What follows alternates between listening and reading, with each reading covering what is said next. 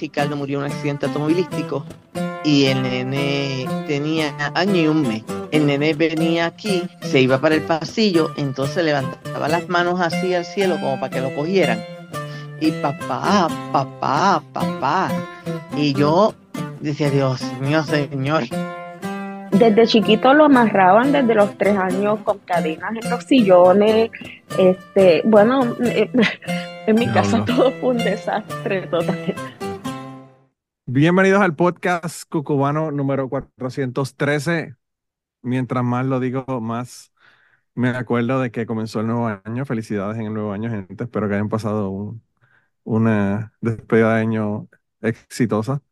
Y bueno, hoy estamos grabando el Día de Reyes, así que a pesar de que va a estar después del Día de Reyes esto, pues felicidades del Día de Reyes también. Eh, hoy se supone que ustedes escucharán una grabación de que yo hice con el difusor, pero bueno, hubo una situación que es parte de lo que vamos a hablar en el día de hoy. hoy con eh, el invitado, que es un invitado reincidente y no solamente reincidente, sino uno de los, de los que estuvieron la semana pasada, porque fueron uno de los top 5 de, las, de la, lo mejor del año pasado. Así que, Gary, ¿cómo tú estás?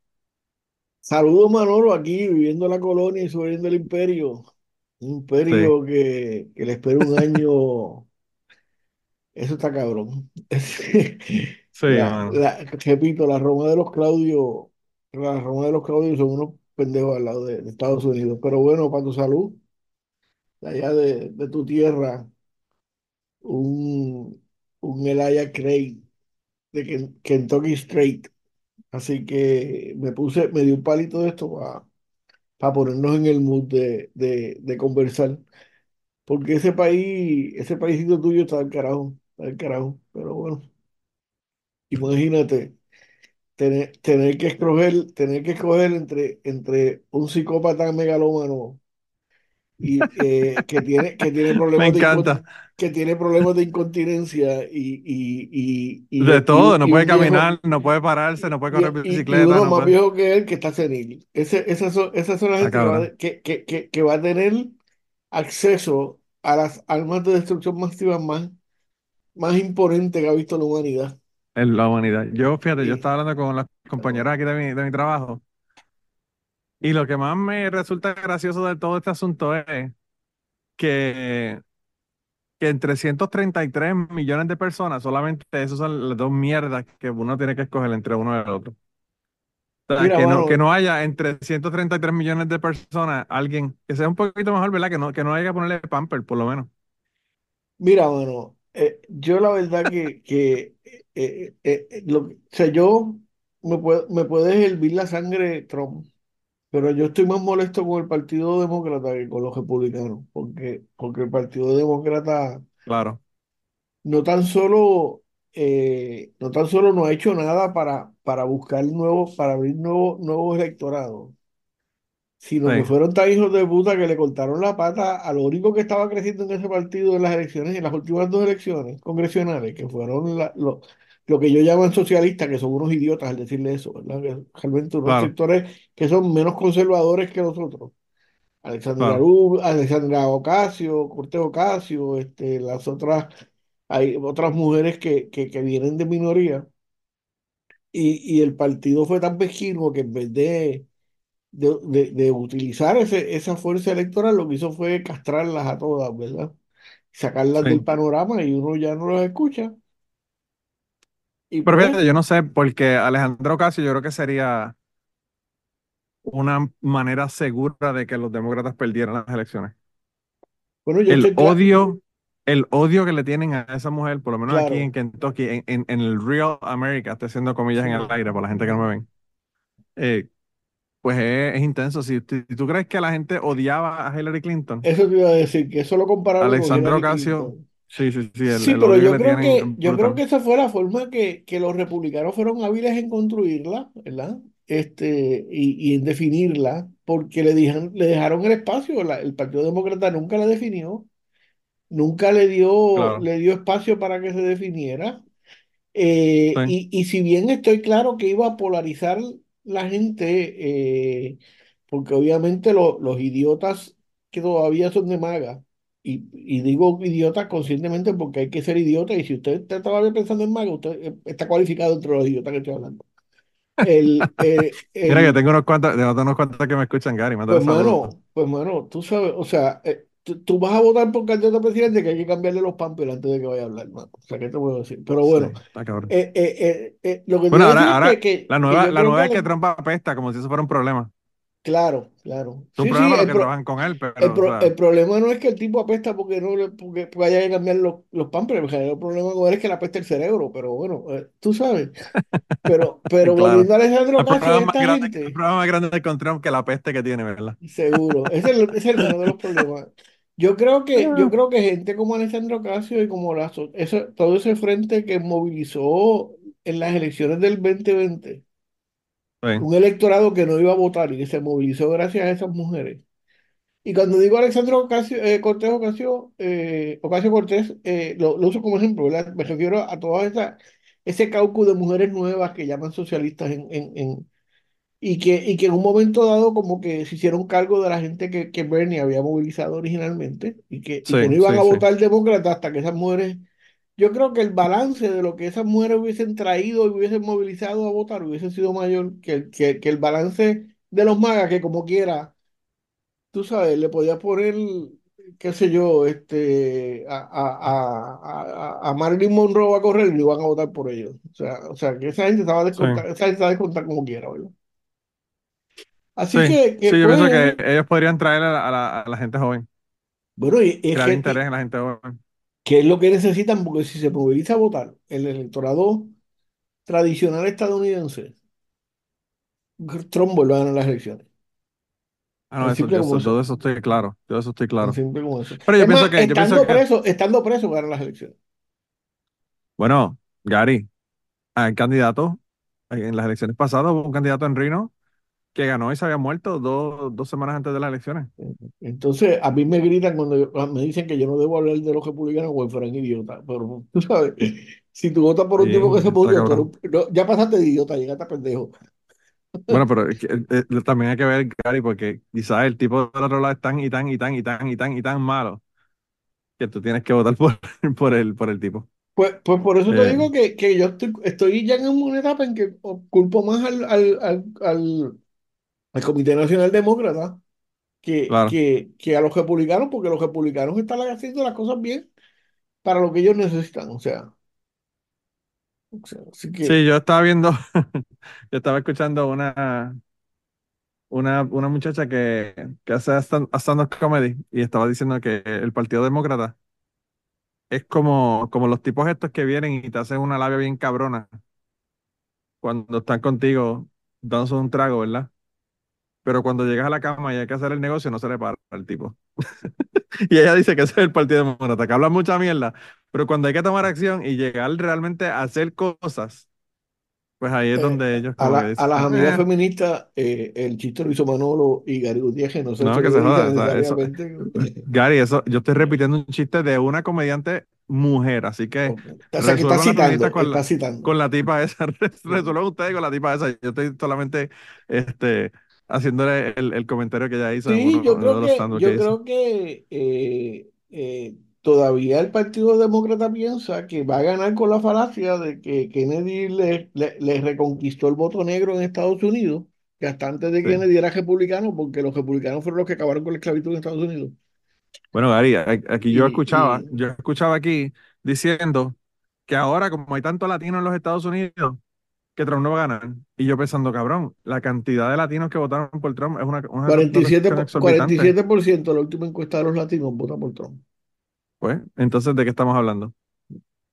Porque Trump, o sea, eh, eh, ¿cómo es? Como te eh, digo, como te digo, tengo unos cuantos aquí que me escuchan, que son latinos que viven en Estados Unidos y que, y que, y que son de Trump, 100%.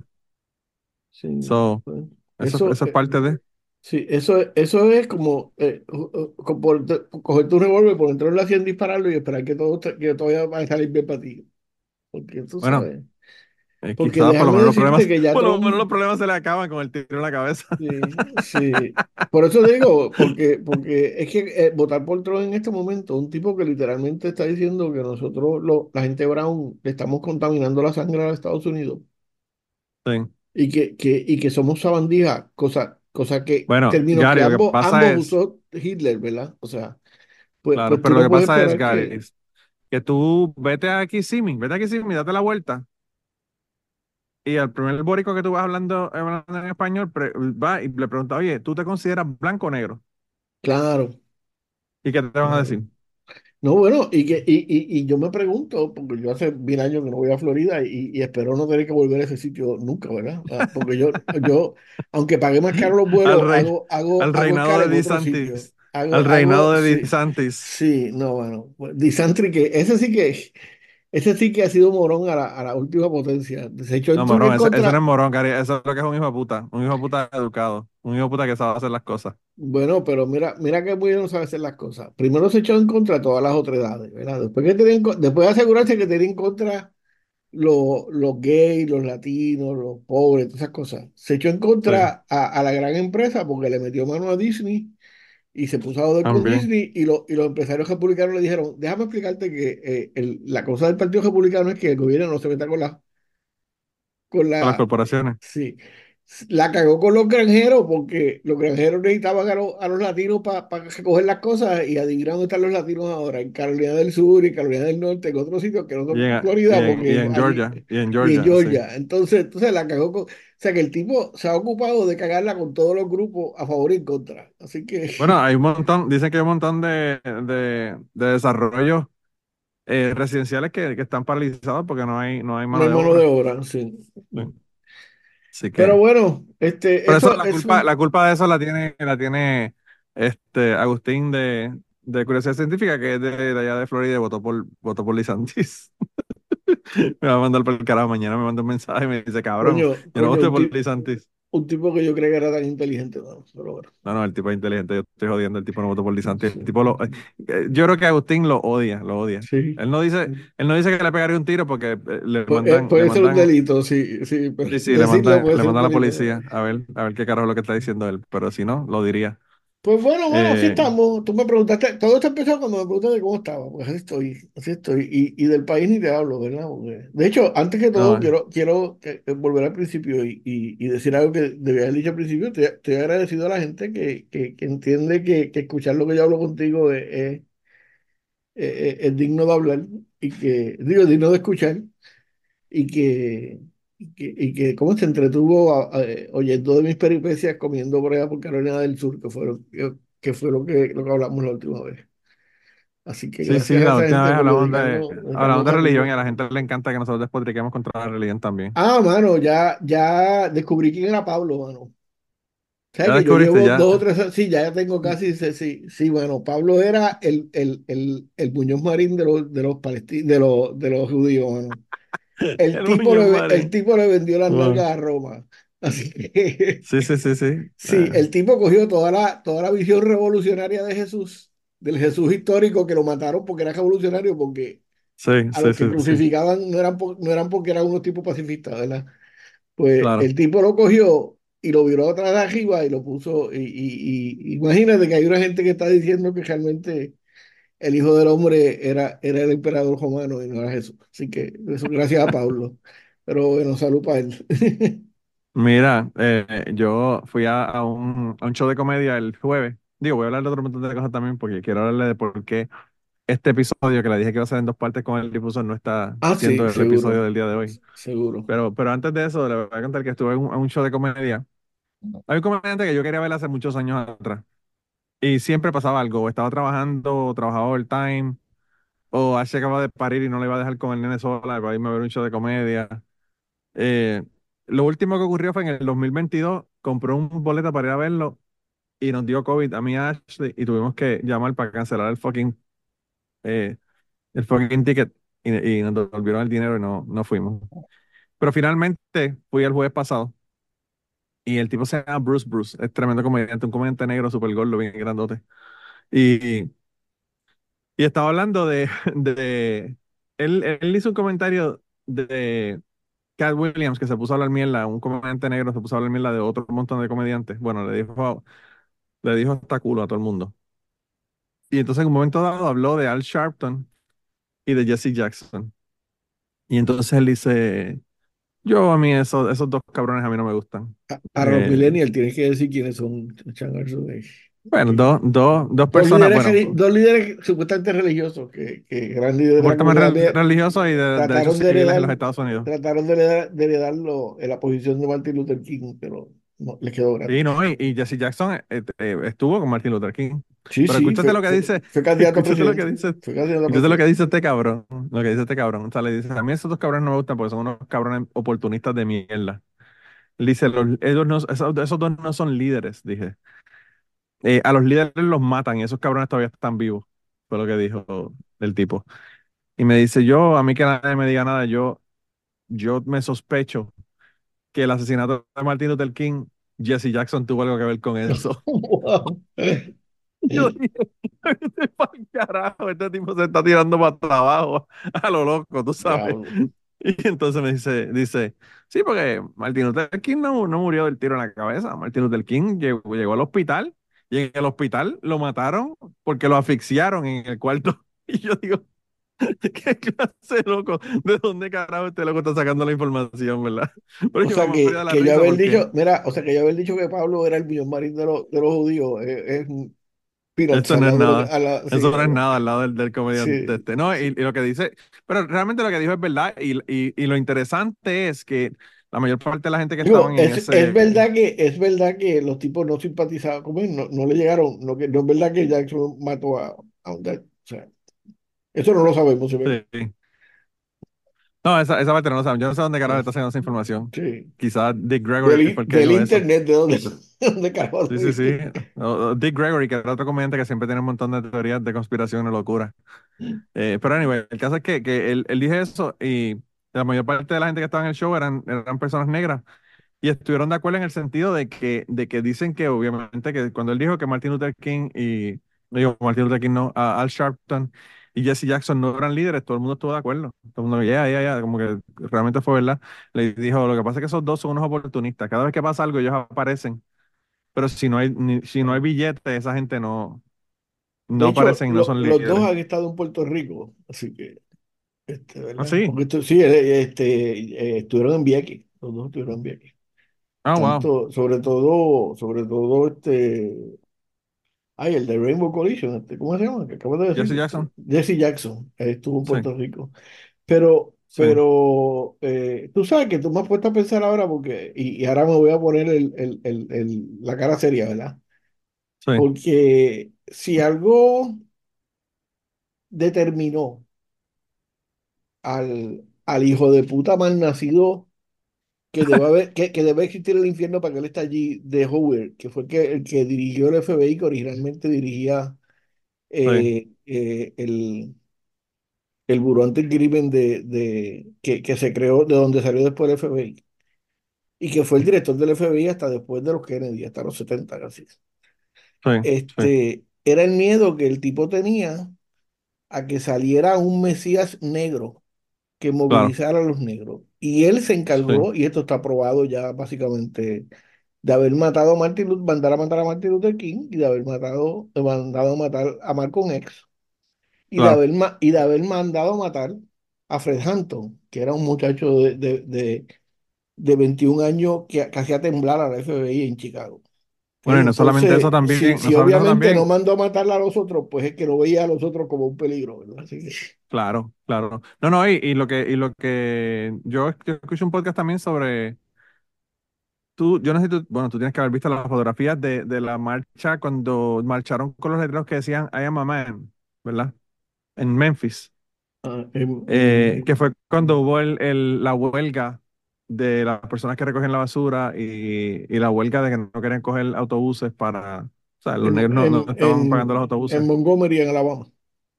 No, no, no, bueno, esto, esto lo que estoy hablando fue en Memphis. Ok.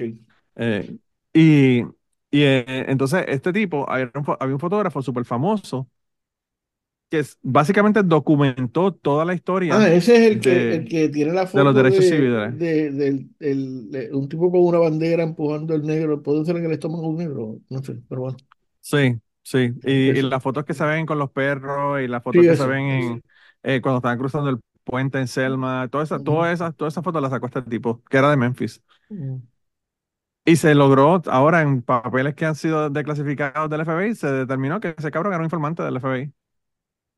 O sea que él, él eh, el problema que tenía, la dicotomía que tenían la gente que eran, ¿verdad?, activistas de, los derechos civiles en, los Estados Unidos de aquella época, es que él, con sus fotografías, básicamente le enseñó al mundo qué era lo que estaba pasando y los maltratos que estaban ocurriendo. Eh, sin embargo, el cabrón era un informante del FBI de, de que, le estaba diciendo lo que estaba haciendo todo el mundo. Asumo, asumo que, tú, que tú sabes lo que es COINTELPRO, ¿verdad? Pero a los amigos que no lo saben, que, que busquen lo que es COINTELPRO, que es el programa contra, contra insurgencia de lo, del FBI, bajo el, bajo el sátrapa malnacido hijo de puta que se está muriendo en el infierno de Hoover. este, y, y, que básicamente tomó la forma de operar de, del siglo XIX de los balones de, de Robert Barons, los, los, Rockefeller, los, los,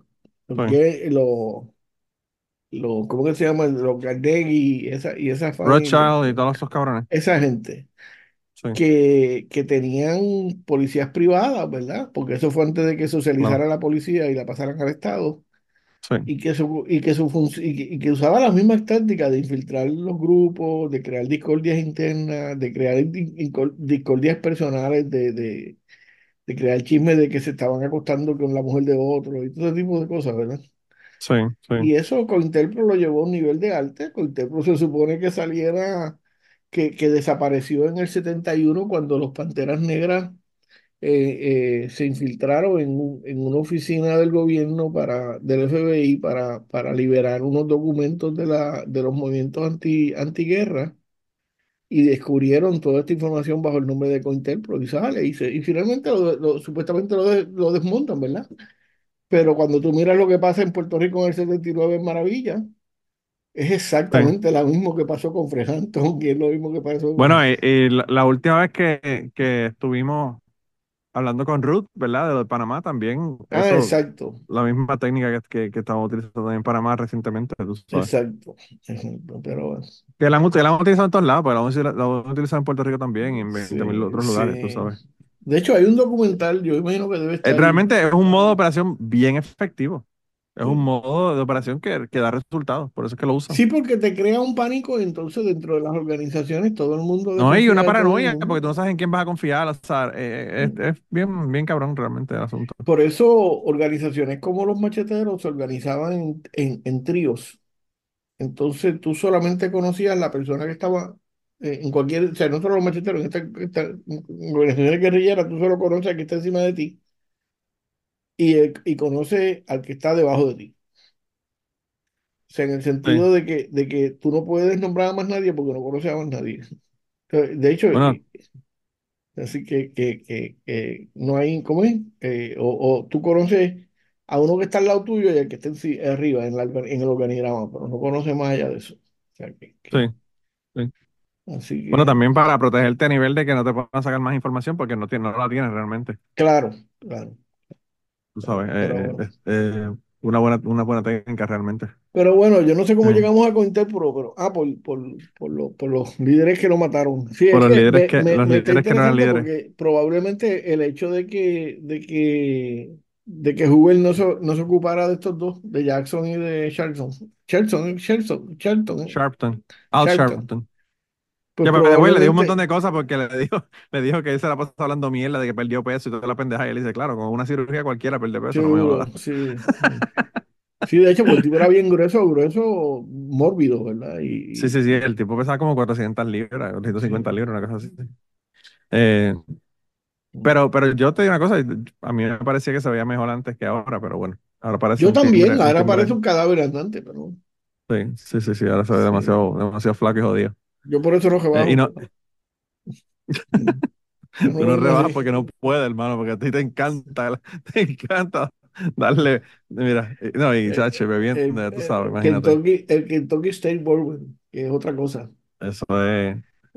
esto es solamente para aclarar a las personas. 98 grados prueba. Solamente para aclarar a las personas, llevamos solamente unos minutos grabando, pero puede que al final esto se descarrile la cuestión porque Gary tiene ahí un, bourbon que está bebiendo, así que puede que puede que esto llegue al, al, a un proceso bien, bien complicado al final. Esperamos que la prudencia funcione y, y, que se, se, apague la máquina antes o algo así, ¿verdad? Sí, sí. Mira, pero, pero me estabas contando de, tu, de tu máquina nueva, ¿qué pasó? Sí, le voy a contar a la gente qué fue lo que pasó. Lo que pasó fue que yo el día 28, Día de los Inocentes, de los santos inocentes, no de los inocentes, ¿verdad? Hay que, hay que ponerle el, el adjetivo, santo inocente. Eh, yo trabajé, ¿verdad? Estaba trabajando durante el día y, y trabajaba el otro día overtime. Y entonces salí de mi trabajo y mi esposa dijo que quería que comprara pizzas para llevar, que comer unas pizzas de una pizzería nueva que hay aquí que es buenísima. Y compré unas pizzas y las llevé, qué sé yo qué, yo salí a las 5, llegué como a las 6 y media a la casa con las pizzas. Y, y bueno, entré a mi casa, dije, tengo que darle comida a los perros para sacarlos para que caguen y men. Y, y bueno, nada, eso hice. Y como a las nueve, mi, mi esposa escucha el perro ladrando en la puerta de la cocina que da para el garaje. Y fue allá y chequeó, no vio, no vio nada. Cerró la puerta del garaje y, y nada, continuamos nuestra vida, ¿verdad? Yo me acosté el otro día, me levanté para ir para mi trabajo y cuando llegó mi trabajo me di cuenta que la mochila que yo tengo en mi carro normalmente no está. Y yo digo, me robaron la mochila en el fucking parking cuando fui a buscar las pizzas. Y yo, maldita sea. Y el, y el perro me dijo, te lo dije, te lo dije no me hiciste caso, No, no, y la pendeja es que, la pendeja es que yo estoy pensando, está cabrón porque yo, yo estoy pensando, yo le puse la alarma al carro. Y paranoico porque aquí nadie hace esa mierda, ¿entiendes? O sea, yo soy, a mí me bromean en mi trabajo porque aquí en mi trabajo... Es un estado de blanco, los blancos no roban, ¿qué te pasa? Claro, los blancos no roban. Eh, yo, eh, en mi trabajo me, me, me bromean porque yo, ellos cuando van, el primera persona que va, cuando está haciendo frío, le prende el carro a todo el mundo porque tiene el carro ahí con la llave pegada, tú sabes. Sí, con la llave pegada, la escopeta en el, en el rack atrás. Y la única. Y la, y la 45 en, la, en la, en la guantera. En la guantera, sí. Y, y bueno, eh, pues en mi carro es el único que nadie calienta porque pues obviamente yo siempre lo tengo cerrado porque yo viví en Puerto Rico antes y todavía llevo 21 años aquí, pero esa, esa, esa, eh, esos hábitos no mueren, ¿verdad? Pero en el caso fue que dije que mierda, pero nada, dije, déjame esperar a ver que, que, así se levante, porque ya me había dicho que tenía que buscar una, checar con una cuenta de las de nosotros y el password estaba grabado en mi computadora. Eh, y quizá ya sacó mi mochila del carro. Pues a las 8 cuando se levantó, le dije que me llamara cuando se levantara, y a las 8 cuando se levantó me llamó. Me dijo, no, yo no he tocado tu mochila, así que efectivamente sí se la robaron. Y yo, puñeta, qué mierda. Eh, pero ahí ella se da cuenta de que su carro el armrest, ¿verdad? La, la, pendeja que tú pones para, para poner tu brazo está levantada hacia arriba y ella no lo había dejado de esa manera y ella OCD, o sea que ella sabe exactamente cómo ella deja las cosas y cómo las tiene. Y entonces abrió su carro y se dio cuenta de que estaba todo la guantera abierta, un montón de mierdas tiras en el piso, este, papeles, servilletas, mascarillas, tú sabes, toda esa mierda. Entonces que se habían llevado un montón de menudo que ya tenía en la consola del medio. Y nos dimos cuenta de que el robo no fue en la pizzería, fue en mi casa. Fue en mi casa, en mi garaje. Que el, perro, te lo, que el perro te lo dijo y no le hiciste caso, bueno. Que el perro me lo dijo, no me hice caso. No, y que lo que más me lamenta, lo que más me lamento es que ella no abrió la puerta y dejó el perro salir. Porque si ella deja a mi perro grandanes de 150 libras salir con el otro, encontramos el cabrón que se robó el backpack mío por la diarrea, por la línea de diarrea hasta donde él iba corriendo, tú sabes. Porque pues tú te podrás imaginar como uno reaccionaría con dos perros de 150 libras corriendo. Pero anyway, el caso fue que se robaron mi backpack.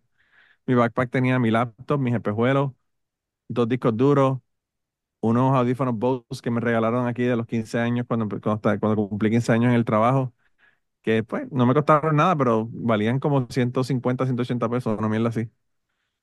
Eh, y bueno, un montón de otras cosas. Te, te regalaron unos Bose ahí. Sí, esta gente no come mierda. Y te dijo, y te dijo, toma, para que no jodas más con los podcasts esos que están grabando. Cuando yo te estoy pagando, te pones eso. Para que, tras que me pagan por, por grabar el podcast, también me dan los, los, audífonos para que los escuche bien bonito. cerrado el paréntesis, volvemos al, al, hecho de que te diste cuenta que te habían tumbado efectivamente. Sí, esta gente, esta gente no solamente me da, te dan por a los 5, 10, 15, 20, 30, 25, 30, sino que además de eso te dan, cada tres meses hacen una rifa entre los empleados si no ha habido ninguna ningún asunto de seguridad o pendeja y te dan, te dan regalos buenísimos también. lo último. Eso es mejor que trabajar patatas y alburismo, ¿no? Un poquito, un poquito. Y eso que Tata. El problema es que Tata, Tata te da los audífonos y le tienes que dar uno de vuelta para, para ella. Porque tú sabes que ella, ella te da, pero tú tienes que darle el kickback hacia atrás para donde ella, tú sabes. Pero bueno, bueno, regresemos a lo del robo, que la gente ya debe estar encojona que estamos hablando bien y no estamos hablando del robo. No, y entonces pues nada, me, pues me di cuenta que me habían robado el backpack, tú sabes, del, carro. Y, y, fue dentro de mi casa, en, el garaje, por haber dejado el, el garaje abierto. Y yo, bueno, yo llevo aquí 21 años yo hice un check-in, ya la gente de Patreon escucharon de esta historia con muchísimo más detalle que lo que lo estoy discutiendo aquí, ¿verdad? Y con fotos del tipo y toda la pendeja, porque mi vecino tiene una foto que sacó un trail camera que tiene en la parte de atrás del, del patio y sacó una foto del tipo ahí. Después de haber visto la foto, si le llegas a tirar los perros esos tuyos, el tipo no hubiese salido cogiendo porque no había forma de que ese tipo, con el tamaño que tiene, cogiera, mano. Ese tipo. O sea que, Gary, se a tirar al piso y como un nene, lo que va a hacer, pero bueno. yo le llevé, yo le llevé la foto a la policía, ¿verdad? Yo le dije, mira, el tipo tiene la cara tapada y guantes. Y no se puede determinar quién es, pero ellos pensaban que eran unos chamaquitos del barrio, unos, unos, unos jóvenes, ¿verdad? Y pues claramente en la foto se da cuenta uno que no es un joven, es una persona mayor. Es un tipo bastante alto y, y que se ve súper barrigón, pero es el backpack mío que tiene en la barriga. Sí, pero por la forma de caminar, de mover los pies y eso, pues, tú te das cuenta que es una persona grande y, y gruesa. O sea, no te, das cuenta que... Y entonces, pero a nivel, el caso fue que, que él se puso el, backpack debajo del coat para que no lo vieran, ¿verdad? Y entonces eh, yo le llevé la foto a la policía, pensé que no sabía nada, pero le dije para que ustedes tengan una idea de más o menos cómo, cómo luce la persona, ¿verdad? Y entonces ellos lo pusieron en, el, en, el, en Facebook para si alguien lo reconoce, ¿verdad? Por, por alguna razón de Me encantan las habilidades de investigación de la policía de Kentucky. en Facebook. No, me imagino que también la pusieron porque lo que piensan es que si le ponen, si le ponen la foto, dicen, bueno, estos cabrones tienen cámara para que no vuelvan a joder por ahí a robar, ¿verdad? Sí, pero a nivel caso y lo de ellos es que se mueva por otro candado y lo, lo lejos de la gente. Claro, que, que sea un problema de otro, no de ellos. Exacto, sí. Sí, sí, ese como, como, los guardias en, Puerto Rico, que, que tú los llamas y llegan a la, a la, hora y media cuando ya se ha ido todo el mundo por el carajo. Mira, mano, te, te, voy a hacer un chiste y le pido perdón que te, seguimos dividiendo, pero bueno, los puertorriqueños hablamos así. Cuando yo era periodista, eh, matan a un tipo en, en el río que divide a Ponce con Juana Díaz. Ok. ¿Qué pasa? Que el río es la colindancia entre los dos municipios. Esa es la colindancia histórica entre los municipios. Pero ¿qué pasó? En la década de los 80, yo creo, 70, cuando empezaron la construcción de la represa de la represa de, de, de, eh, de, aquí de, de, de, Maragüez, que se supone que, que, iba a dar agua para todo el proyecto de, minería en Puerto Rico. Así que imagínate la cantidad de agua que hay ahí. Desviaron esos ríos para que, para, porque esos ríos era la forma de vaciar la represa si había una emergencia. Entonces, obviamente, habían movido, mano, para que tú veas cómo la policía. Estuvieron esperando tres horas, casi dos horas y media, casi tres horas, que trajeran un mapa oficial, porque el comandante, porque esa era la división entre las dos comandancias, entre la de Ponce y la de Guayama. sí, sí, no sabían, y no sabían quién le tocaba. No, no sabía quién le iba a tocar el vuelto para las estadísticas, pero, y, aunque tú no lo creas, eh, eh, estaban los dos equipos de investigadores, uno a cada lado, esperando que decidieran a quién le tocaba el vuelto. Así que, cerrado el paréntesis. Está cabrón. Pues más o menos así. Yo creo que todos los policías operan de la misma manera, no importa en qué país no, estemos hablando, es la misma mierda. Sí, sí. Eh, pero a nivel caso fue que pusieron la foto del tipo y entonces el primer comentario, es que los comentarios de Facebook son la hostia. Primer comentario, el cabrón debe haberse robado una, mejor una trotadora para que bajara esa barriga. Ese es el primer comentario. el segundo, el segundo, ¿estás seguro? Eso obviamente no te conocían porque todo el mundo sabía que tú no ibas a tener una tratadora en tu casa, así que. Bueno, imagínate. Mi, esposa tiene una, una, una bicicleta, quizás lo que tenía que hacer robarse que la, usa, que la usa para colgar la ropa para que se seque, pero bueno. No, mi esposa, mi esposa es. bueno, mi esposa rebajó cincuenta y pico de libras.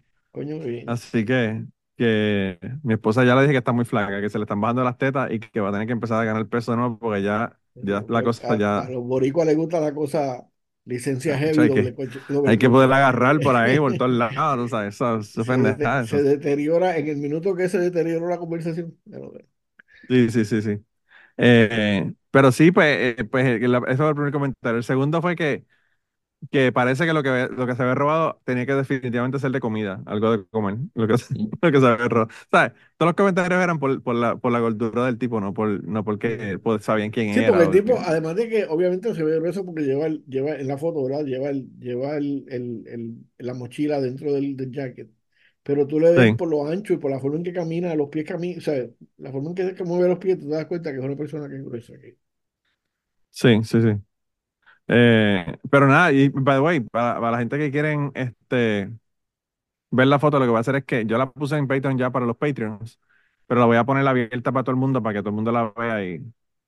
Así que Manolo Matos, eh, patreon.com slash Manolo Matos es donde tienen que ir para que vean, vean la foto allá y, y, vean de qué le estoy hablando del tipo, ¿verdad? Porque el tipo, eh, a, mí me dicen, ah, el tipo es blanco, no es un tipo negro. Y yo, eh, mi contestación a toda la gente que me ha dicho eso, le dije, sí, es blanco porque aquí no hay negro en el condado. Aquí definitivamente que para, que haya un negro tiene que ser uno de los tres negros que viven en, el, en el condado donde yo vivo, tú sabes. Lo más cercano al negro ahí eres tú cuando abres la boca y hablas. claro, así mismo. así, mismo. Así mismo. Eh, está cabrón, está brutal. Eh, pero pues, anyway, veremos a ver qué, qué pasa. Pero tú sabes, yo me parece, como estuvimos hablando cuando, cuando me contaste que, el incidente, ¿verdad? Me parece que probablemente eso es alguien del vecindario cercano que, que los problemas de, de con los opiáceos. Eh, en, sí, de drogas, de drogas. Aquí, aquí el otro, el otro, el otro problema aquí es la metanfetamina, Gary, también. Hay un problema bien grande de metanfetamina también. Sí. Sí, porque fíjate eh, que históricamente eso, eso hace, hace mejor sentido que, que importar droga, porque eh, los METs, como son de laboratorio, tú los fabricas cuando te los piden, no tienes que tener almacenaje, que es lo que, que es lo que seguramente claro. con eso, y no tienes que transportar. No, no, y aquí, aquí lo que pasa, Gary, es que uno de los componentes de, de para hacer metanfetamina es el, el, nitrógeno que se utiliza para, para como fertilizante. Y aquí eso lo consiguen en cualquier lado, porque aquí lo, la gente que, que tienen este, que, ¿verdad? Que siembran maíz o que siembran soya o lo que fuera, tienen estos tanques gigantes, entonces ellos van y del mismo tanque ahí sacan, sacan eh, y, y, se lo llevan para hacer, el, para hacer la metanfetamina, o sea que es bien fácil de conseguir los materiales eh, aquí en donde, donde yo estaba, donde yo estoy. Eh, pero, pero sí, el caso es que lo más que me encabrona es que se perdió esa, esa conversación porque una, fue una conversación con el difusor de dos horas que estuvo bien buena porque el difusor, yo no sé si ustedes saben quién es, pero él tenía un programa de radio en Radio Universidad que se llama Frecuencias Alternas, que era de música alternativa, que era un tremendo programa, estuvo más de 10 años en, en, en la emisora. Y que pasaste la primera parte, ¿no? Pasaste la primera parte. No, no, no, no, pasa ninguna de las dos. Lo que pasa es que él entrevistó a un... A un ah, exacto, es que yo escuché uno que... Pues, eso.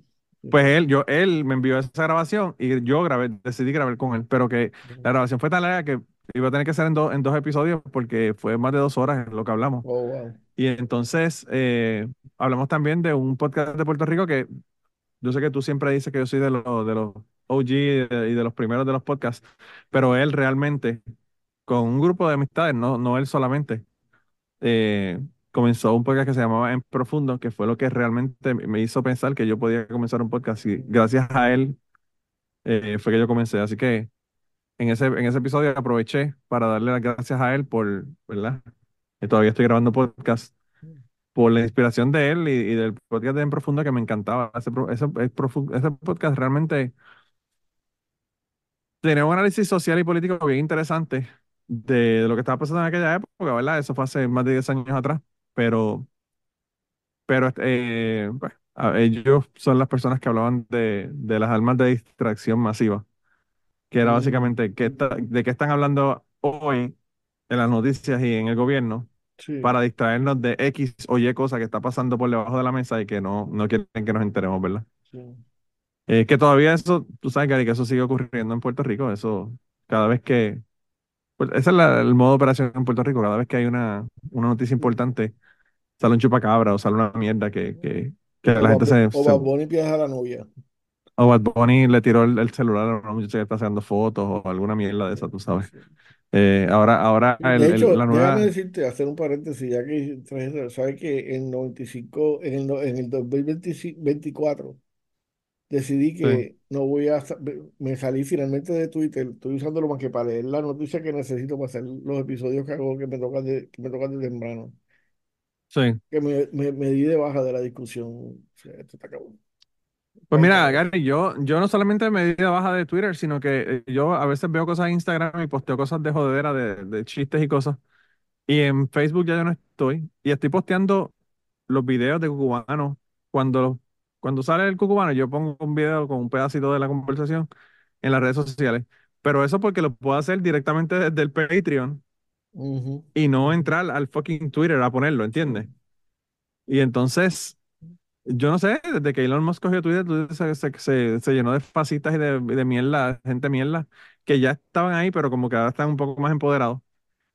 Y por eso es que yo le estoy diciendo a la gente, todas las semanas, básicamente, que me sigan en Patreon, porque si hay algo que yo tengo que decir que es importante, lo voy a poner en Patreon para el público en general, para que la gente lo vean, tú sabes, todo el mundo. Yo, creo que, que tú dices que se llenó de, fascistas, y yo no, yo creo que es que los fascistas, las organizaciones fascistoides descubrieron la potencia del medio. Fíjate que... Ah, bueno, sí. Eso sí. Fíjate que el primer, el primer candidato que, que utiliza la, lo que, lo, los los inicios de, la, de lo que eran las redes sociales fue, fue Obama que empezó a recoger dinero a través de la... Y eso fue, Obama fue en el... ¿En qué año? En el 2000. Porque tuvo, tuvo eh, no, bueno, con el 2004 me imagino que sería el, el, el primero de Obama, no me acuerdo, lo mismo que lo busquen.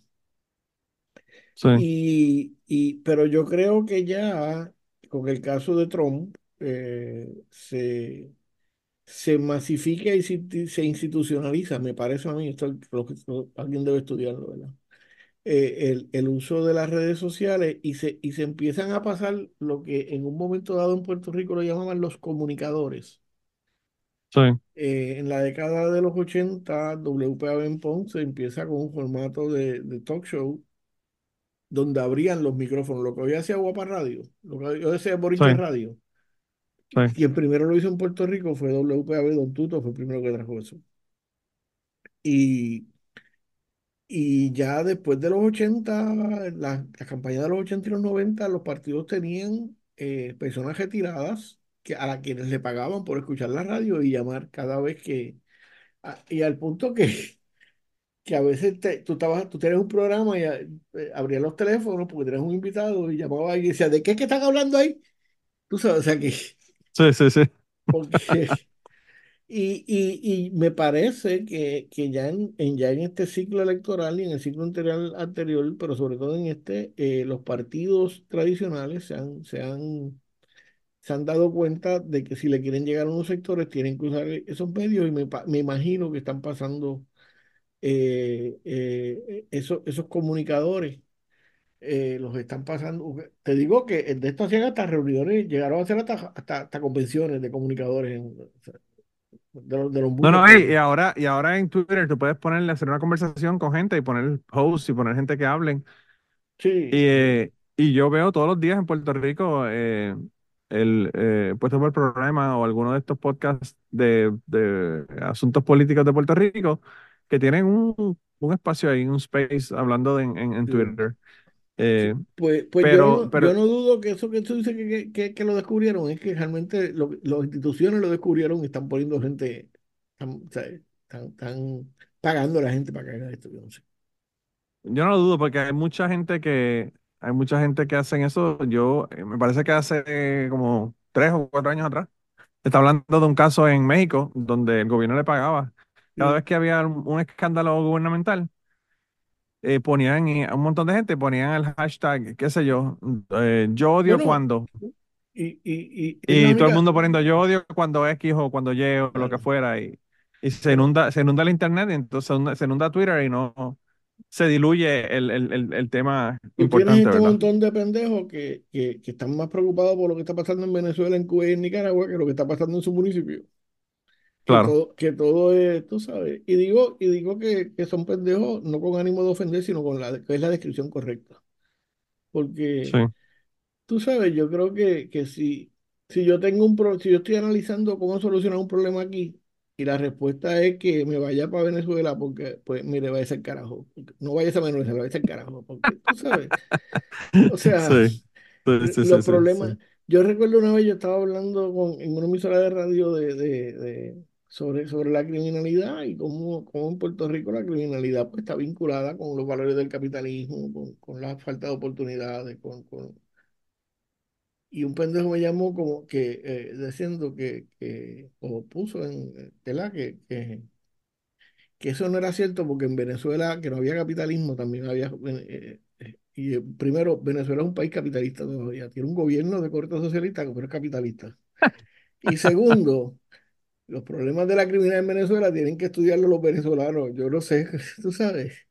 Claro. Este, no, y podemos estudiarlo nosotros, pero, pero realmente pero, pero no vamos a solucionar, en lo, importante, vamos a solucionar los problemas aquí con las soluciones de Venezuela, porque no todo lo negro es morcilla, ¿entiendes? O sea. Claro, claro. No, hay una particularidad en, en, el, en el sentido, o sea, yo a veces hablo con personas que son de otros países y la política de Puerto Rico no la entienden. Y yo le digo, bueno, es que la mitad de los boricuas no, no la entendemos, ¿entiendes? Coño, o sea, no, no es que la Por lo, quizá un poquito más. Quizá un poquito más. Eh, no entienden la, la, realmente no entienden la, como dicen el, el, en inglés, el nuisance del asunto, porque, por ejemplo, tú oyes a gente en Puerto Rico hablando de la estadía pero esa gente que te está hablando de la estadía no te menciona a Mitch McConnell. Claro que es la única persona en los Estados Unidos que en este momento tiene la estadía por el mango. Y tú le preguntas a Mitch McConnell, no saben quién es, no saben quién es Mitch McConnell, no tienen ni puta idea. Sí, sí, no, y ni le importa. Bueno, esa gente para empezar se cree que la estadía se la han ofrecido a Puerto Rico, que está disponible para Puerto Rico. Claro, sí. Y, y para sí, sé que, la discusión está abierta, que la discusión está abierta. Eh, la, la estadía estuvo abierta para Cuba, estuvo abierta para Guatemala, estuvo abierta para República Dominicana, para Puerto Rico nunca ha estado abierta. Desde el Tratado de París para acá, nunca ha estado abierta. Eh, así que, pero, pero tú sabes, yo creo, fíjate, yo creo que en eso la, la, el movimiento estadista en Puerto Rico, y esto yo lo digo en broma, pero lo he hablado con gente seria como Aaron Gamayejano, que es un historiador, sociólogo, historiador eh, del estadista de Puerto Rico. Sí. Y, y, y, la estabilidad es como un culto religioso, o sea, tiene, tienen un, un, paraíso al que quieren llegar, tienen... tienen como la gente que usa iPhone, sí, Apple. Una, unas, leyes, unas leyes que tienes que seguir para, tú sabes, que no te puedes desviar porque te, cancelan, te, tienen, tienen una jerarquía que la Iglesia Católica son unos pendejos al lado de ellos, tú sabes, o sea, eh, tienen toda, yo creo que, que, que si lo estudiamos como un culto, eh, sobre todo en ese corazón del rollo que, que yo imagino que debe ser, eh, en este momento, debe ser como un 15% de la población, ¿verdad?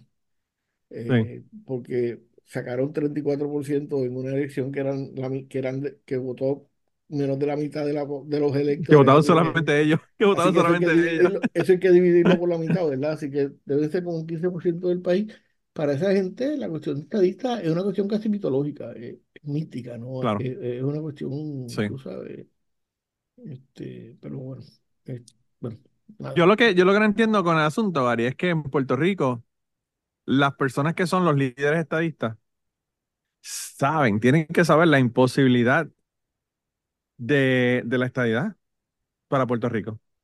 Sin embargo, la utilizan para manipular a la gente, para sacar billetes, para corrupción, para todas las cosas que están utilizando, yo, ¿verdad? Yo, yo, vengo de una familia de republicanos, de, estadistas republicanos. Mi, papá era, decía que los PNP eran de ahora, él era republicano. sí, papi era republicano también. Hardcore, ¿verdad? Entonces, yo creo que aquí hay una gente que sí, honestamente creen que, que la estadidad es una cuestión mágica y que una vez llegue, tú sabes, este, no, no va a haber criminales porque los criminales se van a ir para que se están yendo para Kentucky ahora. Entonces, el, el, el, pero, pero en realidad la falta de cultura histórica del movimiento estadista eh, es, es asombrosa. Y yo sé que esto puede ser ofensivo para, alguna gente, pues gente no se ofende, póngase a estudiar para que, para que no cualifique para esto. Sin embargo, tú te pones a ver los líderes estadísticas, los líderes estadísticas, mira, estadistas de décadas atrás eran personas que eran intelectuales. O sea, eh, pues, bueno, don Luis Ferrer era una persona que era intelectual. Eran gente que comía con, con cuchara y tenedor, ¿verdad? Y, y, y, don Luis era una persona muy... Eh, yo no sé si realmente llamarlo un intelectual, pero un hombre académico, o sea, educado, era un hombre empresario, era un hombre eh, intelectual en el, en, en, el sentido de, Yo conocía a un, tipo que había sido de la escolta, un policía que había sido de la escolta de Don Luis, decía, puñeta, cada vez que Don Luis se metía en el museo y se paraba frente a un jodido cuadro, a veces había que buscar una silla porque el tipo estaba literalmente dos horas frente a un cuadro. Tres horas frente a un cuadro mirando el cuadro, los detalles del cuadro. Y, o sea, eh, o, sea, o sea que en ese sentido sí era un tipo intelectual, un tipo fino, un tipo este, que le gustaba la buena música, que le gustaba todo este tipo de cosas. o sea, que tú me estás diciendo que a don Luis Ferrer no le hubiese gustado Bad Bunny. Eh, coño, tú sabes, eh, ahí tú tienes, ahí tú tienes el título de una tesis doctoral. Eso sería. No, tengo el título del podcast. Sí. A don Luis A. Ferrer no le gusta Bad Bunny. Lo digo, que, conte, que conte, Gary Gutiérrez no se solidariza necesariamente con las expresiones, pero, pero, pero Vivian, Vivian, te va, Vivian te va a colgar allá cuando digas eso, una cosa como esa. Sí, no, no, yo, bueno, yo, yo me he encantado, yo me he encantado ignorante cuando yo era Bad Bunny, yo realmente, ahora que, ahora que la, la, imagen está bastante estable, la reconozco, porque antes cambiaba tanto de imagen que no, que, Sí, me, sí, pasaba sí. Como, me pasaba como Lady Gaga que tenía que ver quién carajo era que esa. Pero, ¿Quién es esa que estaba vestida con carne? ah, el Lady Gaga, ok. Pero, pero, pero eh, en realidad el, el, movimiento estadista en Puerto Rico, eh, lo más yo creo que lo más cercano que llegó a, a la intelectualidad así académica o, o pues Dávila Colón en su en sus inicios antes de que se antes que se, antes que se le fuera se, se fuera oh, ¿cómo es cómo que dice de, depend es que le dicen los americanos sí sí sí. Tú sabes este eh, porque él hizo eso incluso hizo hay unas tesis de, de sobre la estadidad y, y, y, que escribió Dávila Colón que entiendo que son que son un trabajo académico serio este eh, el, el, el abogado aquel que tenía el programa de los sábados Benifranqui Cerezo también era un tipo que era un pensador, ¿sabes? Pero en realidad, en términos de, de, historia, eh, los procesos de incorporación de, de territorios de Estados Unidos, eh, hasta el siglo XX, principio del siglo XX, eh, ¿verdad? Hasta que, mientras no habían llegado al Pacífico, fueron un, un proceso y luego del siglo XX fueron otros. Y Puerto Rico, el proceso histórico por Puerto Rico no encaja ni en el del 19 ni en el del 20, ¿verdad? Entonces... Este, y, y, y, y, la razón para incorporar territorios eran necesidades de la nación, no eran las necesidades de los territorios. ah, no, pero es que eso nunca ha sido la, la necesidad de incorporación de ningún territorio, de Roma y, y Grecia, o sea, eso, siempre ha sido de esa manera. Solo un pendejo colonizado entiende que el, que, el, que el imperio va a funcionar y te va a manejar las colonias para beneficio de la colonia. O sea, bueno, Claro. Así que, pero bueno. Sí, eso es como eh, tú, como tú decir que una corporación eh, le interesa el bienestar de las personas que utilizan esa corporación o lo, que ellos producen. Yo he hecho este cuento antes, pero yo tuve una, eh, en un momento dado había una periodista francesa en, que vino de, era, era de, de Radio Exterior de España, la, la radio, la radio española, y, ella era francesa haciendo un reportaje para, o era española haciendo un reportaje para Radio Exterior de Francia. Uno de los dos era una cosa de eso, pero bueno. Y entonces, eh, no sé por a través de quién, no sé si fue Vivian que la cuestión que la señora llegó a mi casa, finalmente estuvimos, la recibimos aquí en la casa, hicimos un almuerzo y, y, la señora quería hablar con un líder de, estadista y conseguimos a la alcaldesa por teléfono y porque obviamente pues, esto es como todo, tú sabes, todo el mundo tiene el teléfono de la alcaldesa y Claro, Este, y si no, y si no van a la casa, van a la casa del chillo, la chilla lo consiguen. Eh, sí, le dejan mensaje. Pues Mayita llegó a casa y estuvo hablando con la señora, y tanto Mayita como, como un intelectual historiador este, que es profesor de la Interamericana, vino con ella y, y, y los dos le decían que ellos eran estadistas porque ellos aspiraban a ser parte de la, de la nación progresista. Y yo caí en cuenta, o sea, el movimiento estadista está en el siglo XIX, pensando que Estados Unidos es la, es la, la expresión del progreso de la humanidad, tú sabes, que era lo que era en el final, al final del siglo XIX con la revolución industrial y, y todos los cangrimanes, esos pillos que hablábamos ahorita, los Carnegie los Rockefeller y toda esa gente, tú sabes. Y, y, y de verdad que, que, en ese sentido todavía hay, hay, hay grandes sectores de, de, del, bueno, hay sectores del partido del partido del PNP y de los estadistas que piensan así. Yo pienso, soy de los que piensan que, que pensaban que, que el movimiento estadista en Puerto Rico tiene, ha tenido siempre dos grandes tendencias, los populistas, que eran los de Luis Ferré, que daban trabajo y sabes, esas cosas, y los tecnócratas que vinieron con yo que vinieron a jugar y a saltarse.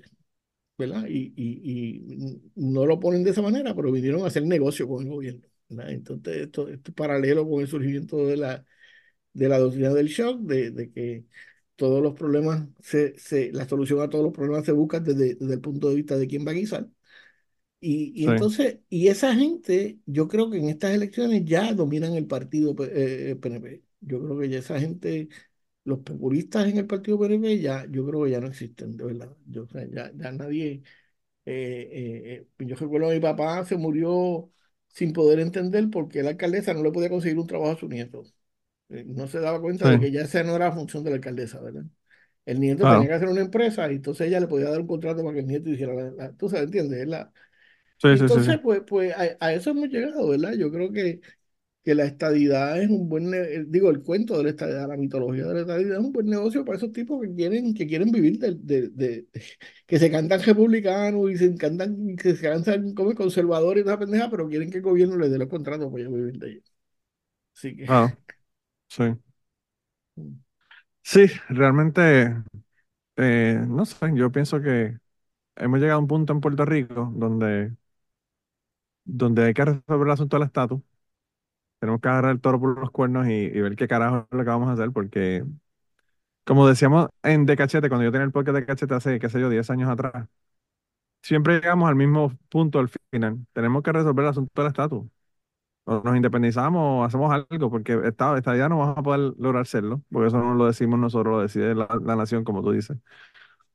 Y, y bueno, eh, tomar decisiones cuando tienes una junta de, control fiscal y un, y un gobierno federal que está controlando todo, pues realmente no se puede hacer nada. No, no se pueden tomar decisiones. Bueno, y además de que el imperio, y esto es una doctrina de don Pedro Albizu, ¿verdad? Si tú no le creas un problema al imperio, el imperio no se va a mover.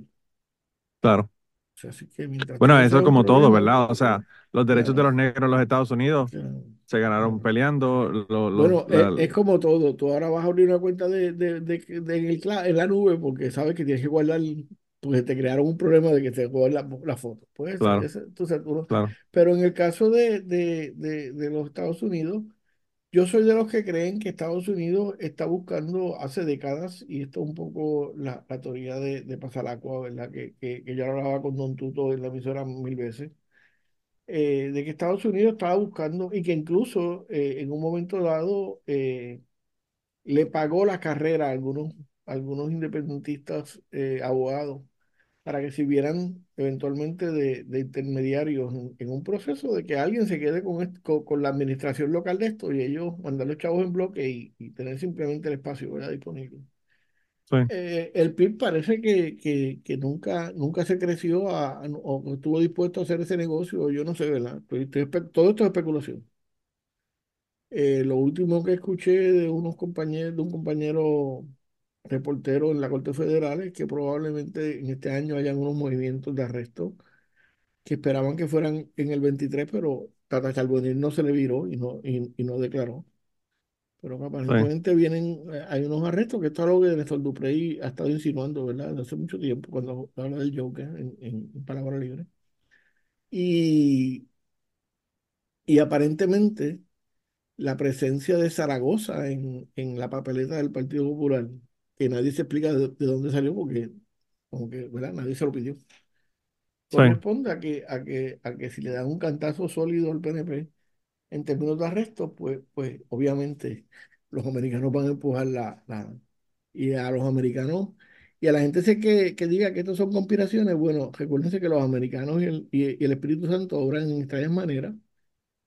Y si, y si, y si Luis Ferré fue gobernador fue porque había una, una división de, de gente en Rupert Road que se encargó de que él fuera gobernador, ¿verdad? Así que... Bueno, no, y, Luis Muñoz Marín antes de eso. Claro, o sea, que, que, que porque si usted cree que los, que los imperios va van a dejar que alguien gobierne en contra de sus intereses en la colonia, pues usted probablemente es de los que vota por Trump. Porque... demasiado ingenuo, demasiado ingenuo. Sí. No, no, y, y cuántas cuánta teorías de conspiración han salido que son ciertas. O sea, el, el, el, golpe del 73 en Chile era una teoría de conspiración hasta que dijeron, ah, sí, sí, fue la CIA que estaban metidos en la pendejada. Sí, y el, y el, que mataron en Washington, que era embajador de, de, de, Chile, que todo, tú sabes, sí, sí. Claro, claro. Pero, pero mira, eh, pasa el agua que, que, que, se le fue la hueva dos o tres veces. Yo creo que cometió el error de, de no escucharse a sí mismo, ¿verdad? Y, y, dar las cosas por sentadas, olvidándose de que en Washington los poderes son mucha gente, que no hay un solo poder. Eso de que Casablanca, o sea, en Washington, tú que estás bregando con el cabildero, sabes, como cabildero, sabes cómo funciona eso, ¿verdad? Que, claro, claro. Y entonces, pues, eh, habían unos, habían, parece que unos procesos encarrilados en los 90 que, que se descarrilaron porque Tan simple porque cambió una administración y puso a alguien, no sé por la razón que fuese, ¿verdad? Pero esas cosas pueden pasar. Sí. Pero obviamente ahí estamos, eh, eh, el país, eh, con, con, esto de, de, la alianza, que me parece que, que, es una, es una estrategia electoral bien interesante, pero que yo todavía no, no entiendo cuál es su propuesta para gobernar, ¿verdad? Que no sea, que no sea más allá de, de, de tener gente decente gobernando. O sea, así que, que eh, es como que un poco confuso. Yo creo que eh, están simplemente eh, institucionalizando una forma que, de votar que ya se dio, en, que se dio en las pasadas elecciones. Los pocos que votaron, muchos de ellos votaron fuera de las líneas de los partidos y ellos están. Me parece una estrategia chévere. No sé, y, y, que ha sido la trayectoria que ha tenido las elecciones en Puerto Rico ya por varias elecciones, que han habido muchísimos candidatos que, que han sido de, desde afuera o, alternativas adicionales que, han, sacado una cantidad interesante de votos, ¿verdad? Cosa, cosa que se lo debemos a esa generación de Pasaragua y Beneficio eso y esa gente que, que, que, que, empezaban a hablar de papeletas y votar mixto, de, de cruzar línea de partido. sí. Sí. yo Pero mira, eh, daría lo que no tengo por, por, tener un programa, hacer un programa con Don Tuto de, de, cómo va esto, pero bueno. Imagínate, Don Tuto, increíble. Don Tuto, yo no sé si ustedes conocen a Don Tuto, pero si quieren, vayan al archive de temprano en la tarde. temprano en la tarde, Tuto Jiménez, le salen, le salen todos los capítulos que están. Y salen todos los capítulos con Don Tuto, y de verdad que una de esas personas que tiene un conocimiento que. No, no solamente un conocimiento, porque una persona joven puede haber estudiado, leído y tener un conocimiento, pero una cosa es el conocimiento y otra cosa es el conocimiento con experiencia y convivencia. Ya son otras cosas que, que es completamente diferente. Porque muchas veces y yo creo que eso es lo que estuvo sentado en la mesa de, la conversación que te está dejando, él estuvo sentado en la mesa con la Claro, claro. Entonces, pues eso, eso, eso hace una diferencia brutal, ¿verdad? Eh, pero bueno, eh, de verdad que yo no creo en el más allá, pero eh, el hombre se convirtió en polvo de estrellas, en polvo de estrellas, como dice. pasó a la tierra de los ancestros. Carl Sagan. Eh, y, bueno, las cosas que aprendimos de él las tenemos todavía, ¿verdad? Porque yo soy uno de los, alumnos, aunque no sea un alumno directo, soy uno de los alumnos eh, de, clases remotas por, por podcast, ¿verdad? Que yo cogí con él. No, aquella clase que daba sobre, sobre cómo China se estaba haciendo un imperio ferroviario en el mundo era una cosa de otro nivel. sí, sí, sí. No, y el asunto es que te la decía de los cinco años, tú te das cuenta que lo que te dijo realmente era exactamente, exactamente lo que estaba pasando, ¿verdad? Eh, pero bueno. pero vamos a hablar de otra cosa hoy, Gary, y, llegamos al para Terminar, para terminar, tú, todo siempre decía que los americanos no podían ser tan brutos de, meterse en Ucrania, porque le iba a salir el tiro por la culata. Entonces, antes de morir se dio cuenta que si eran, si eran brutos, se metieron y que él tenía razón, le iba a salir el tiro por la culata. Pero bueno, cejado el tema. Claro.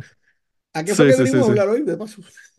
No, y vamos a hablar, y vamos a hablar de, cómo está la cosa de jodida y cómo los fascistoides están volviendo. Y, era una cosa que nosotros pensamos que era del pasado y que volvió, ¿verdad? Eh, tenemos ahora unos aspirantes a Hitler de nuevo después que pensamos que ya eso se había superado en, el mundo. Eh, y no solamente aquí en los Estados Unidos, en, otros países también. En los 70 y en los 80, cuando el mundo estaba gritando en contra de las armas nucleares y esas cosas, si alguien nos hubiese dicho que íbamos a estar bregando 40 años más tarde con, el resurgimiento del fascismo, nos hubiésemos reído. Sí, pero, pero lo que es más terrible es que, por lo menos yo, ¿verdad? Me doy cuenta de que no es que el, fascismo haya resurgido, es que el fascismo siempre estuvo ahí, nunca se había disfrazado, no lo veíamos y ahora le se le cayó la máscara. Claro, sí. O se, o se la quitó voluntariamente cuando Trump le dijo, ya puedes quitarte la máscara voluntariamente en los Estados Unidos. Por lo o ellos se creyeron que, que, Trump le dijo eso, porque Trump yo no creo que tenga inteligencia para eso, pero, pero, pero, ah, no, yo creo que no, leyeron eso es lo que él dijo. Y, y, Pero tú sabes que es interesante, te decía cuando me, me llamaste para hacer, para hacer la conversación de hoy, porque sé que lo hiciste para rellenar porque se, te había, se había perdido la otra grabación. Yo sé que yo soy tu relleno aquí. De, no, hermano, lo que pasa es que yo a ti te digo, vamos a grabar y tú me dices, ahora, ¿cuándo? Mañana, 10 eh, minutos. tú me dices y grabamos. Sí, soy, soy, un, soy un cuero mediático, ¿qué puedo decirte? un, cuero mediático y, y, que yo no tengo que ni que hablar. Yo te, te, te digo mm, dos palabras y tú, y tú eh, te agarras el, el, programa.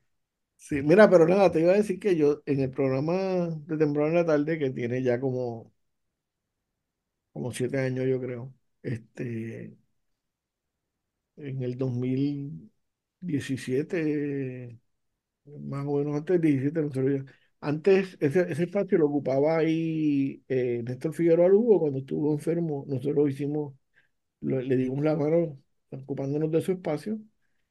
Y yo recuerdo para esa época, para el 2014, 2015, porque fue antes de las elecciones del 16, este, que ya nosotros en temprano natal estábamos hablando de, de, que, de que veíamos eh, eh, la cuestión fascista. Eh, ya Trump se perfilaba como candidato, fuerza. como candidato a las primarias. Y, y, yo recuerdo citando a Granchi, ¿verdad? Que decía que, que cuando un, que crisis era cuando un periodo se acaba, no lo estoy citando directamente, pero, pero yo tengo la cita aquí para leerla directa, un segundo este, el, eh, decía, decía Granchi, eh, el viejo mundo se muere, el nuevo mundo tarda en aparecer y en ese claro oscuro surgen los monstruos. Y recordaba que, que, que hablábamos también, eh, que hablábamos también de, de, que, de que Granchi hablaba de, de, de un síndrome que le llamaba el cesarismo, que era de cuando los pueblos no se sentían representados, eh, iba a aparecer un tipo que iba a esperar que se, que se destrozaran las cosas para salir como, como el, ¿sabe? un poco así como el, como el, como el nuevo Cristo, ¿verdad? Como el Salvador. Y, y, y que eso, y que, y que Trump no, nos olía eso. Y desgraciadamente eh, estamos hablando, qué sé yo, casi, casi 10 años después, eh, tal vez 8 años después el tiempo nos da la razón. Yo creo que Estados Unidos, eh, tú que eres fanático del cine más que yo, eh, todas esas películas futuristas de, distopia, ¿no? Este, eh, siempre, siempre habían unos futuros donde podían subir estos gobiernos este, dictatoriales y yo creo que Estados Unidos va en esa dirección. Yo creo que Estados Unidos, el capital, el capital se ha quitado la, la, la careta.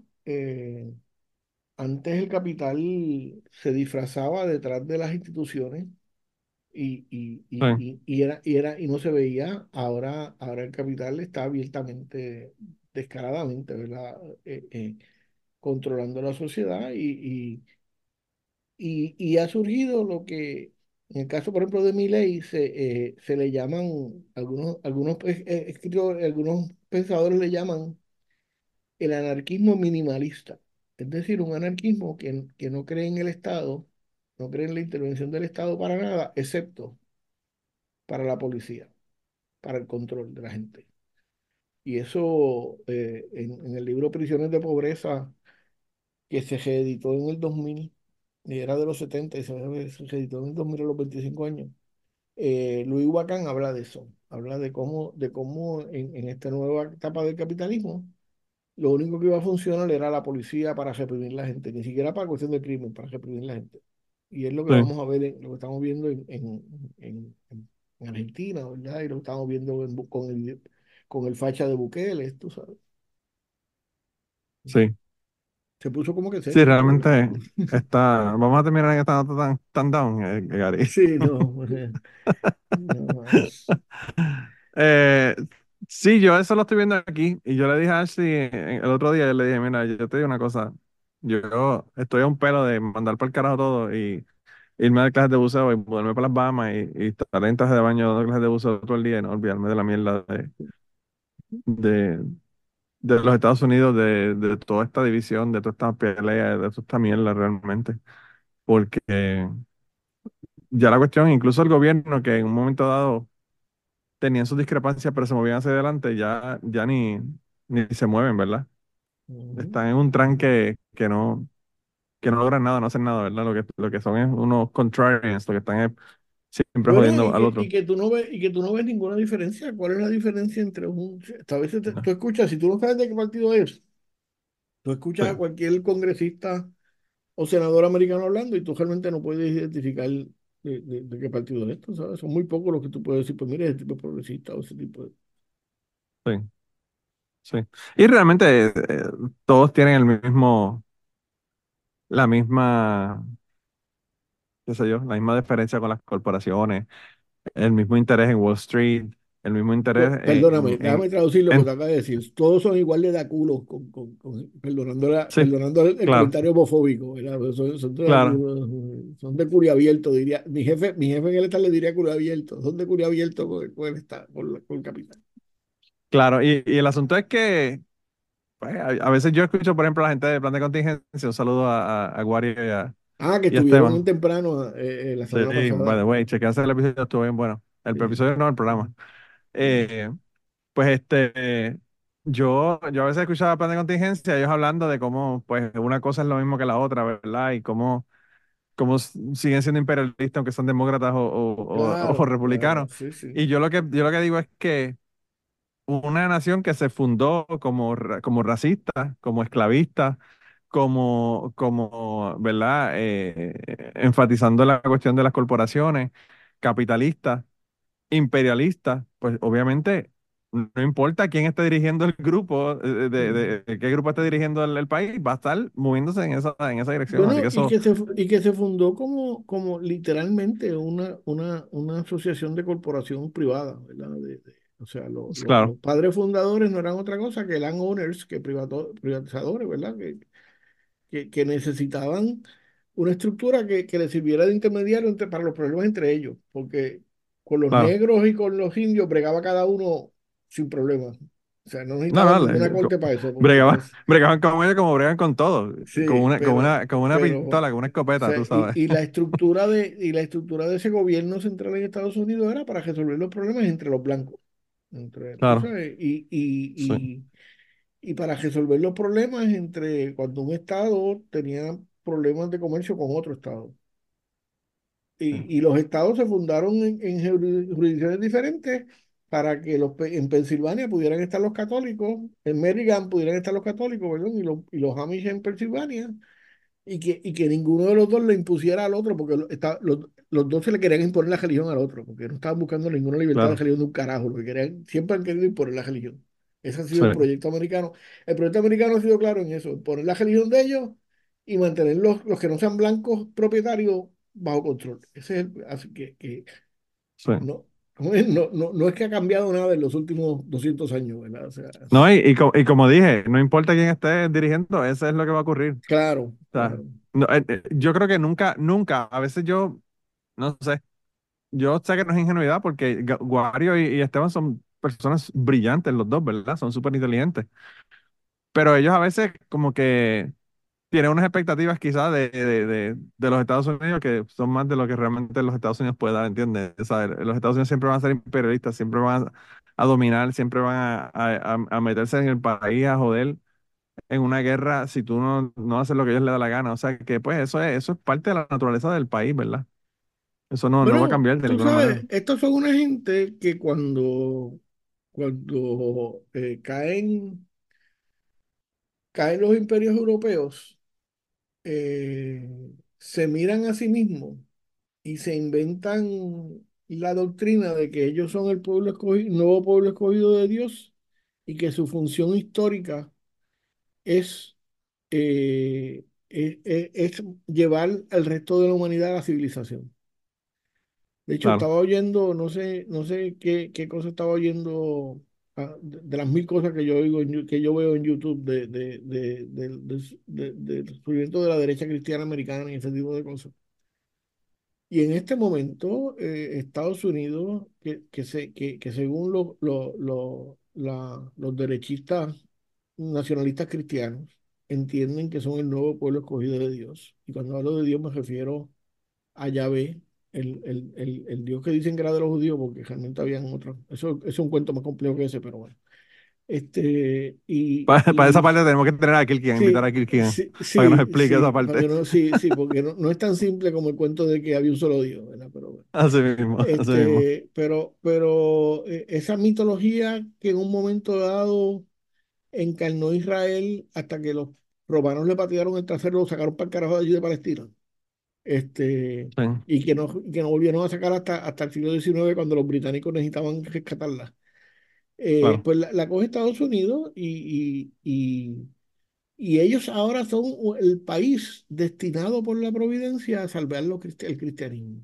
O sea, se supone que el cristianismo, eh, eh, eh, la doctrina salve los pueblos, pero la visión que tiene Estados Unidos, según algunos en este momento, es que ellos como, como nación son los que están llamados a, a llevar la, la- a salvar la cristiandad. Y cuando un país se pone en eso, pues tú sabes, es como los judíos que dicen que tienen derecho a ese canto de tierra porque se lo dio Dios, pues se acabó la discusión. Ahí lo- no es otra cosa que entrar, entrar misiles con ellos, porque ¿qué otra discusión tú puedes tener? Tú sabes. Sí, sí, sí, sí. Sí, definitivamente que sí. Que.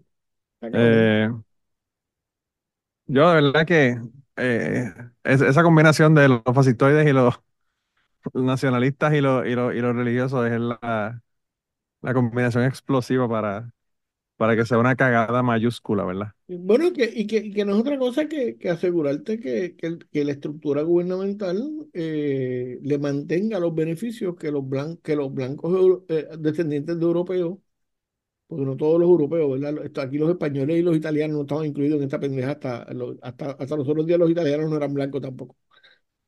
Claro, Este, claro. Sí, los eh, italianos, los italianos y los, y los bueno, irlandeses, italianos, to- toda la gente que vinieron aquí a los Estados Unidos eran, eran, eran basura de gente.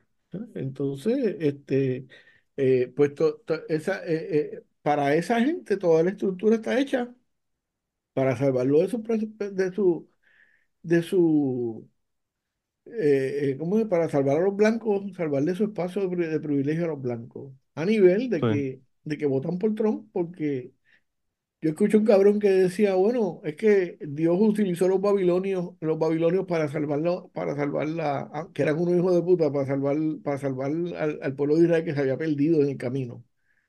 sí, eh, pues, pues ese, escogemos a Trump, que es un hijo, sabemos que es un hijo de puta, sabemos que no, pero es que Dios obra de extrañas maneras y lo, y lo escogió a el él para que él fin, no, para el fin, el fin justifica los medios, el fin justifica los medios. sí, sí, Eh, y, y, yo- y yo creo que ese fin justifica los medios. Eh, fue lo que dijeron los republicanos y les salió el tiro por la culata porque ahora ya no saben qué carajo hacer con Trump. bueno, yo creo que, yo creo que el problema con los republicanos fue que, que eh, lo que le salió mal a, a los, digo, lo que le salió bien a los demócratas con, con, los, con, con el, con el área radical, ¿verdad? Que fue anularlo Sí, ellos pensaban que Trump le iba a cagar tan cabrón que se iba a, que se iba a anular él mismo y, y, y, y ya de, de un momento dado pues llegó a ser, ¿cómo es que decían? Too big to fail. Ya no sí, había forma, no había forma. Entonces claro, tienes claro. el problema de que tienes un montón de, de, de, congresistas que si no, si no se alinean con Trump no van a ganar sus distritos, pero tienen otro montón de congresistas que por alinearse con Trump van a perder eso. Entonces, si, Sí, como decir, si no te alineas control no gana, es como en el PNP, si no te alineas control no gana las primarias, pero si te alineas control no gana las elecciones. Es un poco lo que le pasa a la gente con Rivera Chat, ¿verdad? Sí. Si no te alineas con Rivera Chat no gana las primarias, pero si te alineas con Rivera Chat probablemente no gana las, elecciones. Pues es un poco lo que pasa. No sé mismo.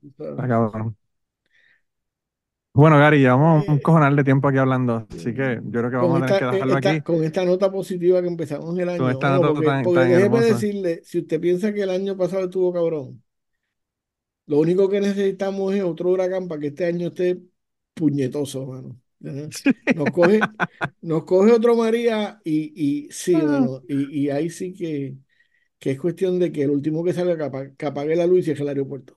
Ustedes no se preocupen que yo lo que voy a hacer para que este podcast no sea tan deprimente es que le voy a poner música alegre de background. De, ponle música de Navidad, y de, música de Navidad y de, Cabalgata Reyes y Wow, pues mira, la, verdad que, la verdad que los optimistas no son más que, más que, más que pesimistas mal informados.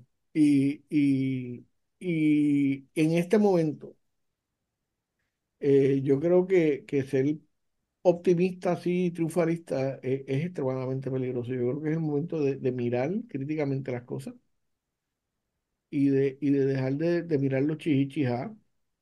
Este, y de mandar para el carajo líneas partidistas y empezar a ver qué, qué opciones hay y qué cosas podemos hacer. Incluso los amigos que están bregando con lo de la alianza, este, tienen que, tienen que, que, que mirar cuidadosamente lo que están, ¿verdad? Porque, porque eh, eh, como repito, yo, una cosa es ganar las elecciones, otra cosa es administrar el país.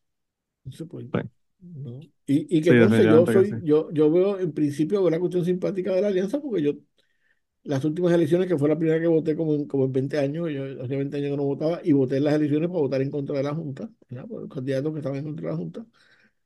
Eh, y voté de esa misma manera, básicamente una gente para gobernación y otra gente para... O sea, así que, que, que yo soy parte, yo soy parte este, grassroots, silvestre de, de, lo que hoy es la alianza, ¿verdad? Así que, pero creo que creo que hay que llevar eso con cuidado, no sé. Bueno, pues veremos a ver qué pasa en el 2024, ya este año de elecciones, así que la cosa se va a poner bien interesante. no solamente allá, sino también acá también. Yo le sugiero que todos los instrumentos cortantes, usted los que coja, los tenga bajo llave. No, no, todos los potes, todos los potes de pastillas que tenga los tenga bajo llave para que no. Yo por, por, por, lo pronto, lo, por lo mío, por lo, por lo pronto, ya yo eh, me aseguré de que no me vayan a robar de nuevo porque puse 1244 cámaras y cada vez que alguien se tira un pedo en el patio, eh, me llegó una notificación de que alguien en el patio tirando un Si tienes suerte, ves, al tipo cogiendo con cuatro de las cámaras y la única cámara que quede va a, grabar al tipo jugando la cámara. La pendeja, la pendeja, Gary, es que, es que yo no quería ser un, un republicano paranoide, pero pues este cabrón no me ha dado opción, ¿verdad? Utuadeño Fortron, ya lo veo. ¿Qué podemos hacer? Ya, ahorita, ahorita lo que falta es que me compré una, me compré una, me empecé a comprar armas y compré una caja fuerte. Que no lo dijiste, pero fue lo que te dijo, fue lo que te dijo el Cherry, venga, y usted no tiene un revólver aquí para defender. Eso fue lo que me dijo. Me dijo, no, en mi casa, el, el sheriff me dijo, el, el, cuando fue a ver el, cuando fue en el garaje, dijo, aquí te le puedo meter un, un, plomazo a alguien y no, ni siquiera va a corte. No, tiene, no, sí, no pasa de ser un incidente desgraciado. El tipo se me dijo, me dijo, me dijo, si, el, si eso hubiese pasado en mi casa, por lo menos para el plomazo se hubiese llevado el tipo, me dijo. Así que ya tú sabes. Así, así que se resuelven las cosas aquí en, la, nación, la, gran, es la nación que, la gran nación americana. Que, dirige el mundo. Esa es la nación que dirige el mundo, imagínate. A, a, tiro, dirigen el mundo a tiro los cabrones, ya tú sabes. pero, bueno. hermano. Pues, pues nada, gracias por el espacio y, y, gracias a los que duraron hasta aquí, ¿verdad? Y, les lamento joderle el, principio del año, pero créanme que va a mirar el año, al final del año va a mirar este episodio y decir, coño, qué tipo tan optimista. Que, eh, yo creo que, yo creo que, lo que pasa, lo que va a pasar es que esta gente, como esto no lo van a escuchar hasta, hasta después, porque la gente está pariciando, todavía falta la octavita, todavía falta la fiesta de San Sebastián, todavía falta Candelaria, que la gente quema hasta la madre que los, los parió para celebrar la Candelaria. Así que, como en febrero o marzo, por allá, cuando empiecen a escuchar estos episodios, dirán que ya estamos a mitad de año, ya olvídate de eso. Ya que carajo, sí, sí, ya que carajo. Ya estamos a punto de votar. Pero, bueno, hermano. Gracias, gracias a ti, gracias a los que se quedaron hasta este momento escuchando mi, mi letanía. Sí, así mismo es. Nos vemos la semana que viene, gente. Y antes de terminar el podcast del día de hoy, queremos dar las gracias a las personas que nos han ayudado, ¿verdad?, para hacer el podcast posible. Eh, la primera persona que quiero agradecerle es a Raúl Arnaiz, que me hizo el logo de Cucubano. Eh, Raúl Arnaiz lo consiguen en patreon.com slash Raúl Arnaiz y allá pueden ver sus trabajos. Realmente Raúl es tremendo artista. Y además de eso, la canción del podcast la canta Maida Belén con Rafi Lina en la guitarra y Kike Domenech en el 4. Queremos darle las gracias también a ellos por permitirnos utilizar la canción para el podcast. Además de eso, a mí me consigues en patreon.com slash Manolo Matos o me consigues en Twitter como Manolo Matos y el podcast lo consigues como Cucubano Pod. Así que por allá nos puedes enviar mensajes, nos puedes decir eh, que nos quieres contar historias, te puedes autoinvitar a participar en el podcast. Siempre estamos buscando invitados nuevos que tengan historias interesantes, así que no, no dudes en llamarnos si tienes una historia que nos quieres contar. Y nada, espero que pasen una semana increíble y nos vemos prontito.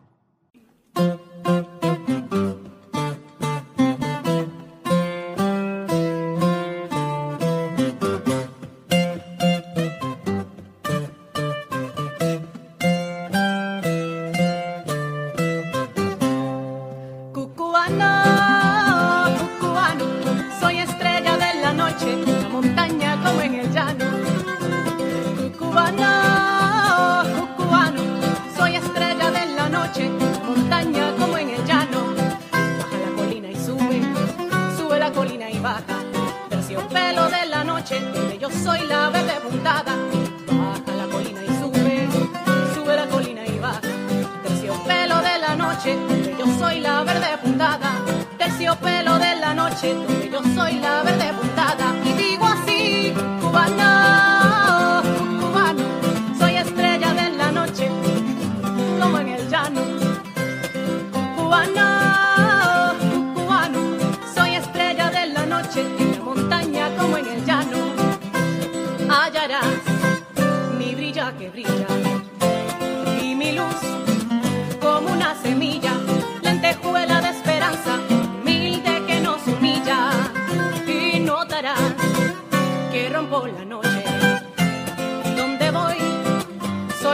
como en